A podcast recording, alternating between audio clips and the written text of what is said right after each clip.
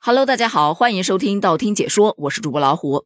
今天看到这样一则新闻，让人五味杂陈，百感交集。说的是近日在重庆，有一网友下楼扔垃圾的时候，就发现这垃圾桶里面有大量的布洛芬被丢弃。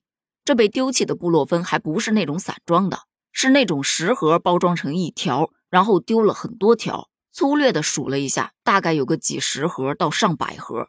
你想想，在疫情刚开放的时候，买一粒都难呐。我记得我那个时候还跟大家分享过，我们家就是因为没有提前囤药，所以当一家人阳了之后，我老公到处去找药，周围的药店全部都跑遍了，一颗药都买不着。后来实在没办法，他拉住了一家药店的老板，都快急哭了。人家老板实在没办法，才把他自己备用的药分了六颗给我老公。后来这六颗药拿回家，我们一家人真的都舍不得吃，不是到最难受的时候都忍着不吃，就怕不够用。后来咬咬牙扛一扛，也就扛过来了。我们一家人一共吃了五颗药，现在剩下的那一颗被我珍藏起来了。今天看到这样的新闻，突然就觉得特别的讽刺。记得疫情刚开放的时候，感染人数飙升，很多的网友真的都买不到药，在网上求助。有一些外地的小伙伴会给自己的亲友寄退烧药，结果退烧药还会被偷，当时也闹得沸沸扬扬。我是真没想到。当时一药难求，有钱都买不着的布洛芬，现在大批量的静静的躺在垃圾堆里。就像很多小伙伴说的，感觉手里的饭都不香了，吃不下去了。而今天也有另外一则消息，就有一位网友发视频分享，他自己在阳之前买了一千片退烧药，结果阳康之后很久，大概在腊月二十七八才送到货。他拍视频展示了他的一千片退烧药。看着镜头前这一千片白花花的退烧药，有网友就调侃：“不如直接做成头帘吧，还能防一防病毒。”调侃归调侃，但这两则新闻出来，大家的气氛还是会比较多一些。买不到药，就是因为这样的人太多了吧？当时药价上涨，应该就是他们的原因吧？对于这种现象的出现，有人猜测他们是黄牛吧？也有人猜测会不会是为身边的亲朋好友囤的，结果囤多了呢？一般人他不会囤这么多药吧？囤个几盒可以算作是谨慎的自我保护。毕竟，就像那句老话说的：“家里有粮，心里不慌。”安全感是很重要的。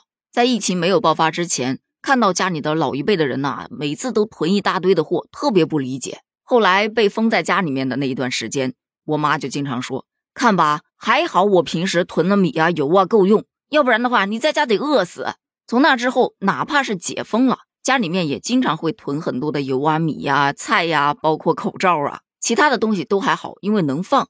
这个菜呀，真的那段时间没吃到什么新鲜的菜，都是看哪个菜快坏了先吃哪个。但就这样还吃不过来呢，好多菜都不是吃掉的，是倒掉的。后来慢慢的也不爱囤了，也导致后来大家开始囤药的时候，我还跟我老公说：“哎呦，慌什么？”结果没囤上，就真的很慌了。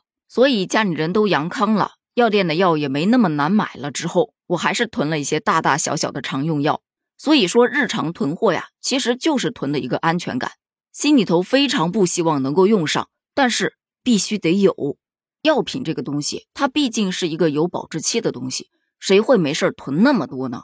如果真的一下子买了这么多，就不得不怀疑他囤货的动机了。记得那个时候，曾有黄牛在儿童医院门口把儿童用的布洛芬混悬液高价倒卖至了近三千块钱。就这些囤药倒药的，它不仅可能会导致药物浪费，还真的很可能会影响到别人的救命药。而说回到这一批被扔掉的药，很多网友都呼吁号召让这些人把这些药捐出去，放在家里头这么看着，它也是过期作废，反而导致药物浪费。既然如此，为什么不去帮助别人呢？可是对于黄牛来说，他可能并不愿意这样做，因为没收益，还得浪费时间，不如直接扔了了事儿。对此，还有些小伙伴质疑：扔这么多药，这得亏多少钱呢？就我个人看来，他扔得如此的洒脱，很有可能根本就没亏钱呢。毕竟前期囤货的时候可是高价卖的，成本价估计早就回来了。不管怎么说，这种行为浪费是真浪费，可耻也是真可耻。